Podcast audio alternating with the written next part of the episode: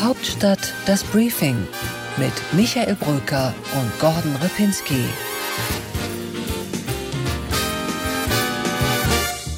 Herzlich willkommen, liebe Zuhörerinnen und Zuhörer, zu diesem Weihnachtspodcast von The Pioneer. Und wen kann man sich am 24.12.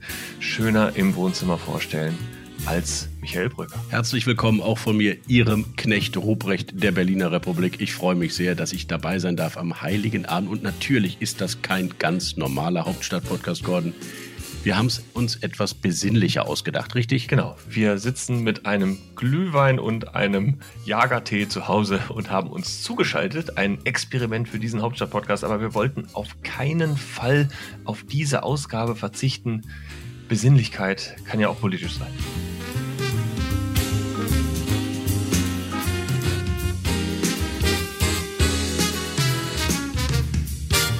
Deswegen kommen wir jetzt mit den fünf persönlichen Weihnachtsgeschichten des Jahres, die Gordon und ich uns ausgesucht haben.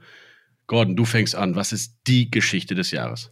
Also die Geschichte des Jahres ist natürlich der Aufstieg von Olaf Scholz zum Bundeskanzler.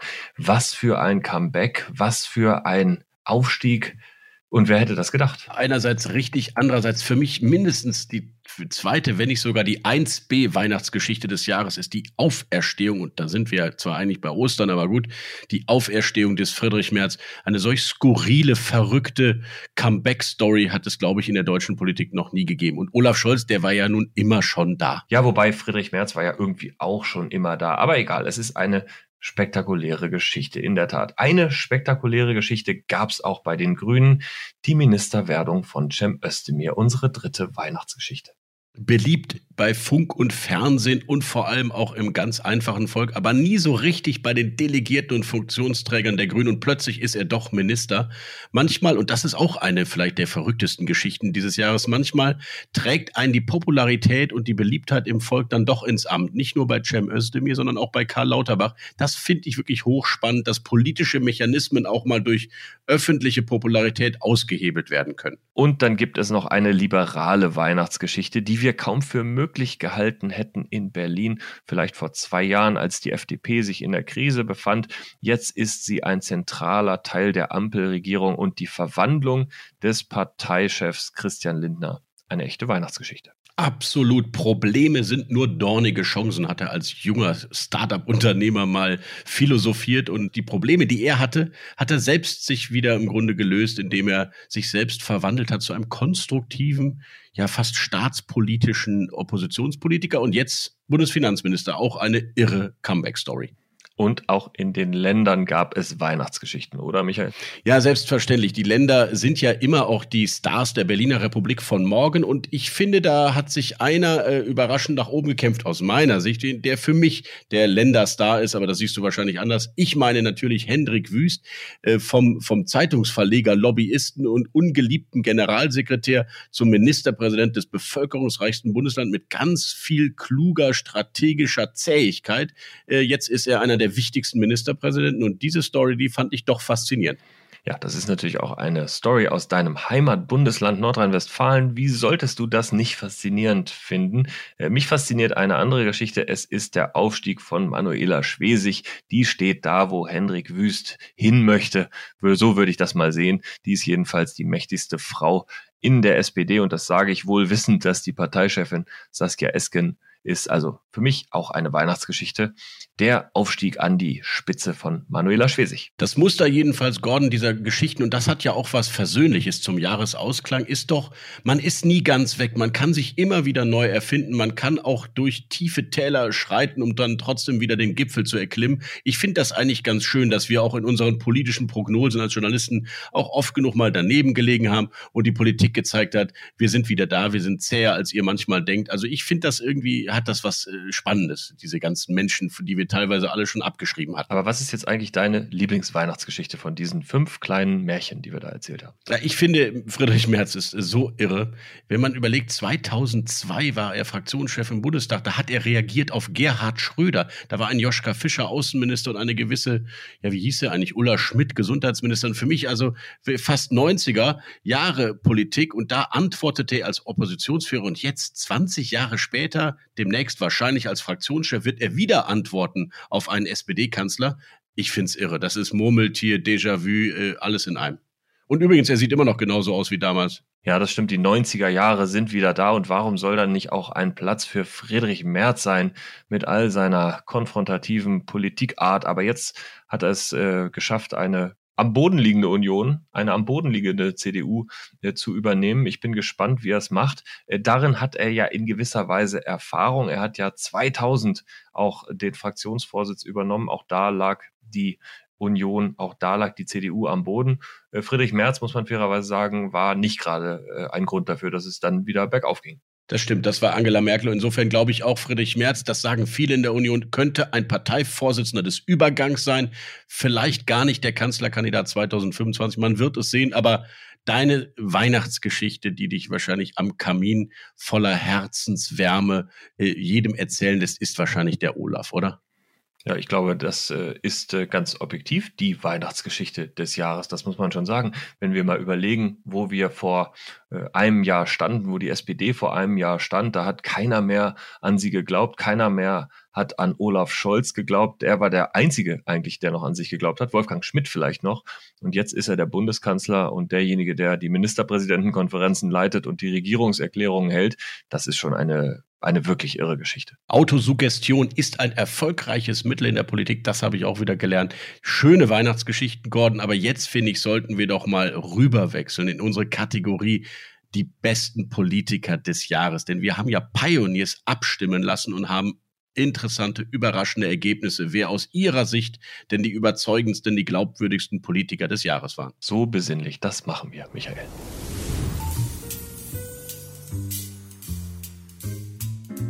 Wir haben abstimmen lassen über die Politikerinnen und Politiker des Jahres in acht Kategorien insgesamt, Michael. Und ich glaube, es wird Zeit in dieser Heiligabend-Ausgabe dieses Hauptstadt-Podcasts, dass wir mal so ein bisschen reingucken lassen, wen die Pioneers am überzeugendsten fanden. Genau, wir wollen Ihnen in vier Kategorien mal sagen, wer es geworden ist. Und das ist wirklich hochexklusiv, was Sie jetzt hier mitbekommen, denn wir haben eine ordentliche vierstellige Zahl an Pioneers gehabt, die mitgestimmt haben und sich ihre Lieblinge des Jahres ausgesucht haben und wir starten mit einer meiner Lieblingskategorien Rising Star, also die neuen, die frischen Persönlichkeiten und Gesichter auf der Berliner Bühne.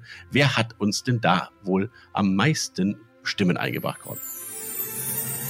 Der Gewinner in dieser Kategorie ist Kevin Kühnert. Ich finde es nicht so überraschend. Der neue Generalsekretär der Kanzlerpartei SPD, dass der diese Kategorie gewinnt. Ich finde, das macht irgendwie Sinn. Fast 30 Prozent aller Stimmen entfielen auf den jungen SPD-Mann, der jetzt eben auch Generalsekretär ist, Juso-Chef war und eigentlich dachte ich immer ein bisschen mehr umstritten ist, als es im Moment den Anschein war. Doch er hat das ganz geschickt gemacht, ist in die Mitte hineingerückt, hat sich im Wahlkampf sehr fair und loyal gegenüber seinem eigentlich ja nicht gerade geliebten Kanzlerkandidaten verhalten. Also Kevin Kühnerts Reifeprozess war offenbar für jeden ersichtlich dieses Jahr, fand ich. Ja, und er hat natürlich auch eine hohe Bekanntheit. Das hilft natürlich bei einer solchen Abstimmung wahrscheinlich im Zweifel auch.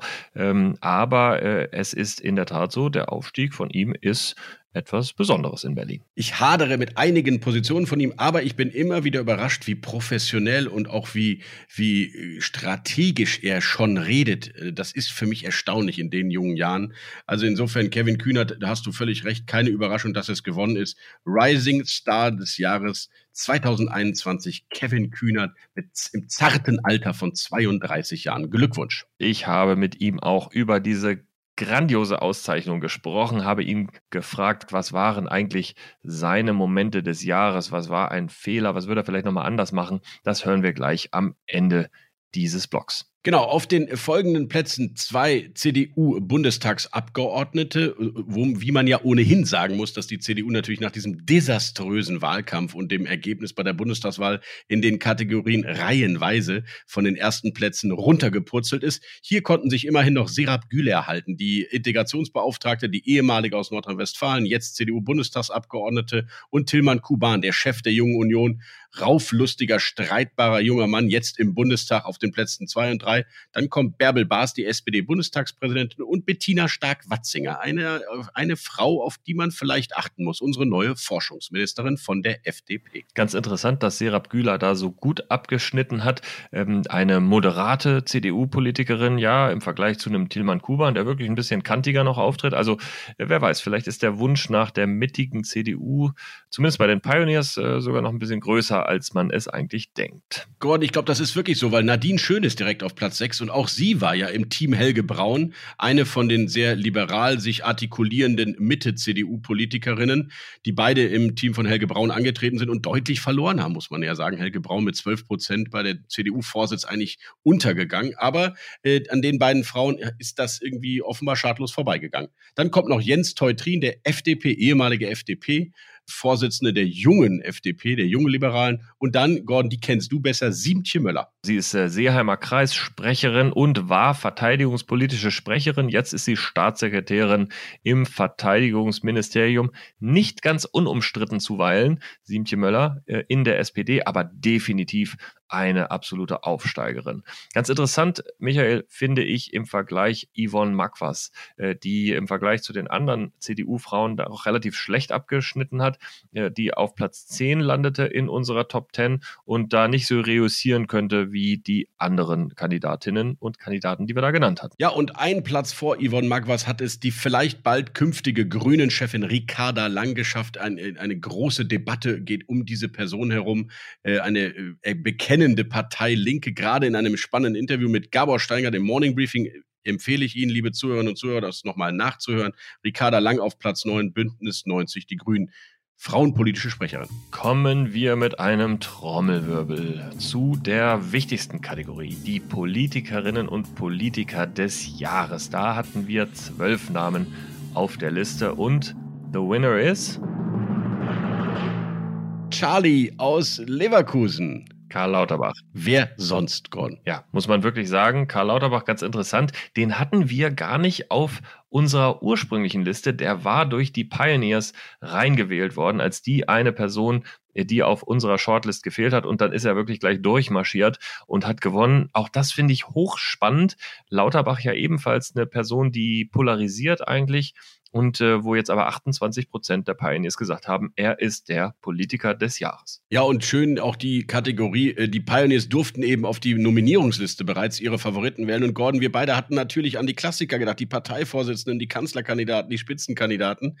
Und irgendwie Karl Lauterbach, der Mann ohne Amt, aber mit ganz viel Popularität, hat es dann ähm, nach ganz oben geschafft. Ich finde auch zu Recht, ähm, man, man sieht ihm die Leidenschaft für sein Thema an und die Menschen mögen einfach ja, Sach- und Fachpolitiker, wenn sie sich für ein Thema so engagiert einsetzen, wie er in der Pandemie es getan hat. Ich bin mir nur nicht sicher, wie lange das gut geht, dass ich diesen Mann jetzt jeden Tag auf 16 Kanälen in 12 Talkshows und 14 Interviews immer wieder erlebe. Ob das nicht irgendwann auch zu einem Überdruss führt, aber man wird es sehen. Das übernehme ich gerne für dich. Ich bin ja der SPD-Mann unter uns beiden. Du darfst dann auf einen anderen Sender schalten oder einfach weiter rumseppen und suchen, wo noch jemand von der CDU sitzt. Das wird ja ein bisschen weniger. Eine Sache wollte ich gerne noch sagen, die ganz spannend ist. Es ist zum zweiten Mal in dieser ja fast traditionellen Rangliste der deutschen Politik, dass der Gesundheitsminister der Politiker des Jahres wird. Äh, Jens Spahn war es vorher. Der hatte natürlich jetzt keine Chance mehr. Der hat wirklich kein gutes Jahr gehabt. Äh, aber es ist Karl Lauterbach und damit, Michael, gibt es einen heimlichen Sieger in dieser Rangliste, der nirgends auftaucht. Weißt du, wen ich meine? Nein. Hanno Kautz. Denn Ach so, den Doppelsprecher. Niemand war zweimal hintereinander Sprecher des Politiker des Jahres. Hanno Kautz ist es. Der war früher bei Jens Spahn und ist jetzt bei Karl Lauterbach. Und zum Glück, wenn ich genug habe von der SPD und die CDU keinen mehr interessiert, dann habe ich ja immer noch die FDP, die ich betreuen darf. Und deswegen freue ich mich fast ein wenig darüber, dass Christian Lindner dann doch klar vor Olaf Scholz übrigens auf Platz zwei der Rangliste gelandet ist mit 20 Prozent der abgegebenen Stimmen. Bundesfinanzminister, der Mann, wir haben schon drüber gesprochen, gesprochen, der sich ein Stück weit neu erfunden hat und jetzt wirklich in staatspolitischer Verantwortung angekommen ist. FDP-Bundesfinanzminister hat viele Themen durchgesetzt, würde ich sagen, im Koalitionsvertrag. Und ich werde mich sehr genau um diesen Mann kümmern in den nächsten vier Jahren und freue mich drauf. Denn so einfach wird das nicht, was er da zu tun hat. Ja, und auf Platz drei kommt dann derjenige, um den ich mich kümmern werde. Das ist Olaf Scholz, der Bundeskanzler, der unser Treppchen, wenn man so will, vervollständigt. Ich glaube, wir müssen jetzt nicht durch die ganze Liste durchgehen, aber vielleicht nochmal sagen, was uns auffällt. Ähm, zum Beispiel Robert Habeck auf Platz 5, doch sehr deutlich vor Annalena Baerbock auf Platz 10 der Kanzlerkandidatin. Ja, und Friedrich Merz auf 4 deutlich vor Norbert Röttgen. Das reflektiert auch so ein bisschen eben die Abstimmung in der CDU über den Vorsitzenden. Ja, und Saskia Esken war am Ende auch von uns nominiert worden, aber ist auch hier Schlusslicht äh, mit fast nicht mehr zu zählenden Stimmen.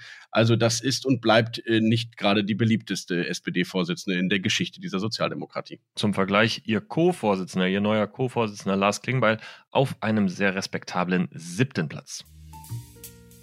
Ministerpräsident und Ministerpräsidentin des Jahres, Gordon. Und da hat es eine Frau geschafft, auf die du sehr intensiv schaust und äh, die du immer wieder schon als heimliche SPD-Chefin betitelt hast. Manuela Schwesig hat gewonnen. Das dürfte dich freuen. Ja, ich finde, es ist äh, in gewisser Weise eine logische Konsequenz äh, dessen, dass äh, Schwesig ja einfach einen sehr, sehr großen und auch in der Höhe überraschenden Wahlsieg in Mecklenburg-Vorpommern geholt hat, dass sie die Auswahl hatte, mit wem sie eine Koalition schließt, dass sie selbstbewusst von einer großen Koalition in ein rot-rotes Bündnis gegangen ist und trotzdem das so geschickt eingefädelt hat, dass ihr am Ende eigentlich niemand unterstellt hat, dass sie jetzt auf roten Socken unterwegs ist. Ich finde, das muss man erstmal schaffen. Auf Platz zwei, und das überrascht mich, weil ich bin mit seiner Corona-Bilanz nicht ganz so zufrieden wie er mit sich selbst. Markus Söder, der ja eigentlich im Bundestagswahlkampf durchaus den CDU-Kanzlerkandidaten geärgert hat und in der Corona-Bilanz, wie gesagt, einige Fehler auch in seinem eigenen Bundesland vorzuweisen hat. Trotzdem bei den Pioneers sehr beliebt. Markus Söder auf Platz zwei. Das Treppchen komplettiert dann Malu Dreyer, die Ministerpräsidentin aus Rheinland-Pfalz. Äh, auch sie eine sehr, sehr starke äh, SPD-Politikerin schon seit vielen Jahren. Und den Rest der Liste können Sie natürlich auch immer auf thepioneer.de slash Hauptstadt anschauen. Unsere Briefings in den nächsten Tagen sind voll gespickt mit den Listen und der detaillierten Analyse. Ich glaube, wir gehen nochmal zur letzten Kategorie für heute, Gordon, den Wahlkampfmanager. Und das muss man sagen, ist natürlich nach diesem grandiosen Wahlsieg auch keine große Überraschung. Nee, das ist in der Tat keine so große Überraschung. Lars Klingbeil wurde von den Pioneers eindeutig gewählt, wirklich richtig eindeutig, mit 59 Prozent zum erfolgreichsten Wahlkampfmanager Herzlichen Glückwunsch dazu. Und ich finde, eine echte Alternative hätte es eigentlich gegeben. Du meinst eventuell dann doch Volker Wissing. So ist es. Ja, der Generalsekretär hat wirklich nach dem ja eher schwierigen Zerwürfnis von Christian Lindner mit Linda Teuteberg das Amt gut übernommen und sehr solide Akzente gesagt. Übrigens, gerade auch im Hinblick auf eine mögliche Ampelkoalition war es immer wieder Volker Wissing, der diese Ampelblinkereien im Wahlkampf ähm, inszeniert hat. Und insofern lag er am Ende sehr richtig und ist jetzt wohl auch zu Recht auf Platz zwei. Ja, muss man sagen, die beiden haben eigentlich die Stimmen unter sich aufgeteilt. Äh, die vier verbliebenen Wahlkampfmanager Ziemiak, Blume, Kellner und Höhn haben eigentlich kaum noch Stimmen bekommen. Formell ist dann Paul Ziemiak mit gerade mal drei Prozent noch auf den dritten Platz gerutscht. Das war der Startschuss in die Rangliste der deutschen Politik. Ich hoffe, Sie, liebe Zuhörerinnen und Zuhörer, haben mit Interesse auch diese Liste vernommen. Man muss sagen, die SPD hat natürlich hier fast in allen Kategorien die Nase vorn. Ähm, auch im kommenden Podcast nächste Woche werden wir nochmal Ihnen die, die restlichen Rangliste präsentieren. Es ist wirklich ein Durchmarsch der Sozialdemokraten, wie wir es beide äh, uns wahrscheinlich Anfang des Jahres einfach nicht hätten vorstellen können.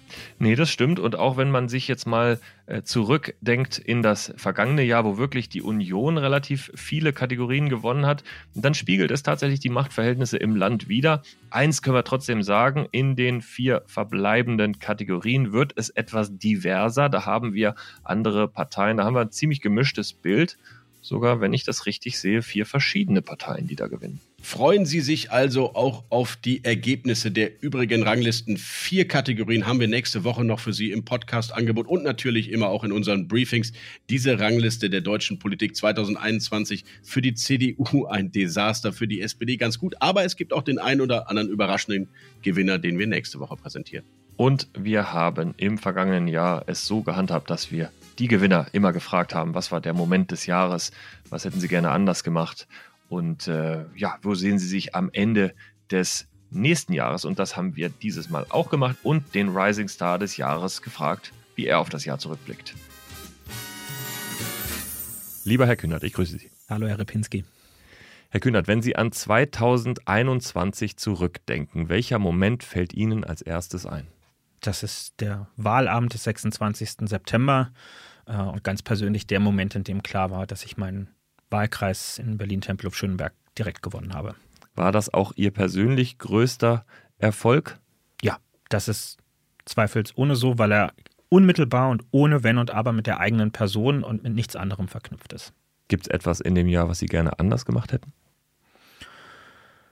Hm, ich hätte gerne, im Nachhinein hätte ich gerne eine Woche Sommerurlaub äh, gemacht. Den habe ich mir gespart, weil ich dachte, wenn, wenn man am Ende den Wahlkreis mit 50 Stimmen verliert und sich fragt, waren das die Tage, wo du im Urlaub warst und hättest du es in der Zeit äh, noch drehen können, dann hätte ich mich geärgert. Also habe ich keinen Urlaub gemacht. Heute weiß ich, drei, vier Tage wären drin gewesen. Wo steht Kevin Kühnert am Ende des nächsten Jahres? Hoffentlich auf einer großen Silvesterfeier mit Feuerwerk und vielen Menschen eng beieinander. Das wäre nämlich Ausdruck davon, dass wir nicht im dritten Corona-Winter mit Lockdown und alle hocken zu Hause sind, sondern dass irgendwas besser geworden ist. Ähm, diesen Optimismus, äh, den, den lasse ich mir nicht nehmen. Und am liebsten natürlich mit einem Glas Sekt in der Hand äh, und einem Lächeln im Gesicht, ähm, weil es ein auch beruflich gutes Jahr gewesen ist was in meiner Position zwangsweise bedeuten würde, dass es auch für die SPD ein gutes Jahr gewesen ist. Herzlichen Dank. Danke auch. Und Gordon, what's left? Gordon What's Left, ein kleiner Werbeblock für die Pioneers. Was kommt aus der Mitte links dieses Parlaments denn noch auf die Zuhörerinnen und Zuhörer in den nächsten Tagen und Wochen zu? Was hast du vorbereitet? Ich habe mit zwei ganz besonderen Bundestagsabgeordneten der SPD gesprochen, und zwar vor allem deshalb besonders, weil sie in einem speziellen Verhältnis zueinander stehen. Matthias Miersch ist da, der Fraktionsvize schon seit 2009 im Bundestag und Adis Achmetovic, auch aus Hannover wie Miersch und er ist seit 2021, seit diesem Jahr neu im Bundestag und die beiden kennen sich und zwar, weil Matthias Miersch als junger Anwalt die Familie Achmetovic aus Bosnien Flüchtlinge in Hannover neu angekommen, verteidigt hat und verhindert hat, dass die Achmetovics abgeschoben werden. Ja, und jetzt sitzen sie zusammen im Bundestag und wir haben darüber gesprochen, was Verbindung, was Vertrauen in der Politik bedeutet und äh, ja, wie die beiden ihre Geschichte aus heutiger Sicht miteinander empfinden. Packen Sie Ihre Taschentücher aus. Das ist wirklich eine echte Weihnachtsgeschichte von Gordon, demnächst auf thepioneer.de. Und Michael, what's right? Bei What's Right, da hast du mit dem rechtesten linken Politiker der Republik gesprochen. Ja, endlich kümmere ich mich auch mal um die Parteirechte in der SPD, die Wurzel, die ja verdorrt bei den Sozialdemokraten. Ich habe mit dem Altkanzler Gerhard Schröder einen politischen Jahresrückblick gewagt und natürlich stichelt er gegen die linken Grünen, die linken Roten und ein bisschen auch gegen äh, seine eigenen Parteifreunde, allerdings nicht gegen Olaf Scholz. Also ganz viel Stoff ein Rückblick mit Gerd Schröder. Und natürlich ging es auch um Russland, um die Ukraine und es wurde sehr kontrovers. Freuen Sie sich darauf. Wunderbar. Und man weiß, wenn Gerhard Schröder mit dir redet, Michael, dann kommen immer Sätze für die Ewigkeit raus, wie zum Beispiel Armin Laschet wird Bundeskanzler. Wird Bundeskanzlerkandidat war seine Wette und er hat sie gewonnen. Aber die, die Vorausschau, wen die Wählerinnen und Wähler am Ende wählen, das hat er auch nicht vermocht. Das ist richtig. Und übrigens, Armin Laschet schuldet uns jetzt noch ein Abendessen. Lieber Armin Laschet, falls Sie zuhören, Gerhard Schröder hatte recht. Sie schulden uns ein Abendessen. Da hat er jetzt Zeit. Stimmt. What's next? Bei uns natürlich der nächste Podcast. Freitag in einer Woche geht es nochmal um die Rangliste der deutschen Politik. Und Gordon hat vielleicht noch einen abschließenden Weihnachtsgruß, damit Sie wirklich endlich jetzt in die schöne, geruhsame Feierzeit gehen können. Absolut. Das ist von Ilse Marie Vilaumi. Und die hat geschrieben, dass sie ihren Mann Thomas grüßt, der nun endlich auf seinem Handy beim täglichen Spaziergang mit der Hündin Emily alle Beiträge von The Pioneer hören kann. Und diesen Gruß, den schicken wir Michael natürlich sehr, sehr gerne in diese Weihnachtsfeiertage. Also, viel Besinnlichkeit, alles Gute. Frohes Fest allen, bis zum nächsten Mal, auf Wiederhören. Hauptstadt das Briefing mit Michael Brücker und Gordon Ripinski.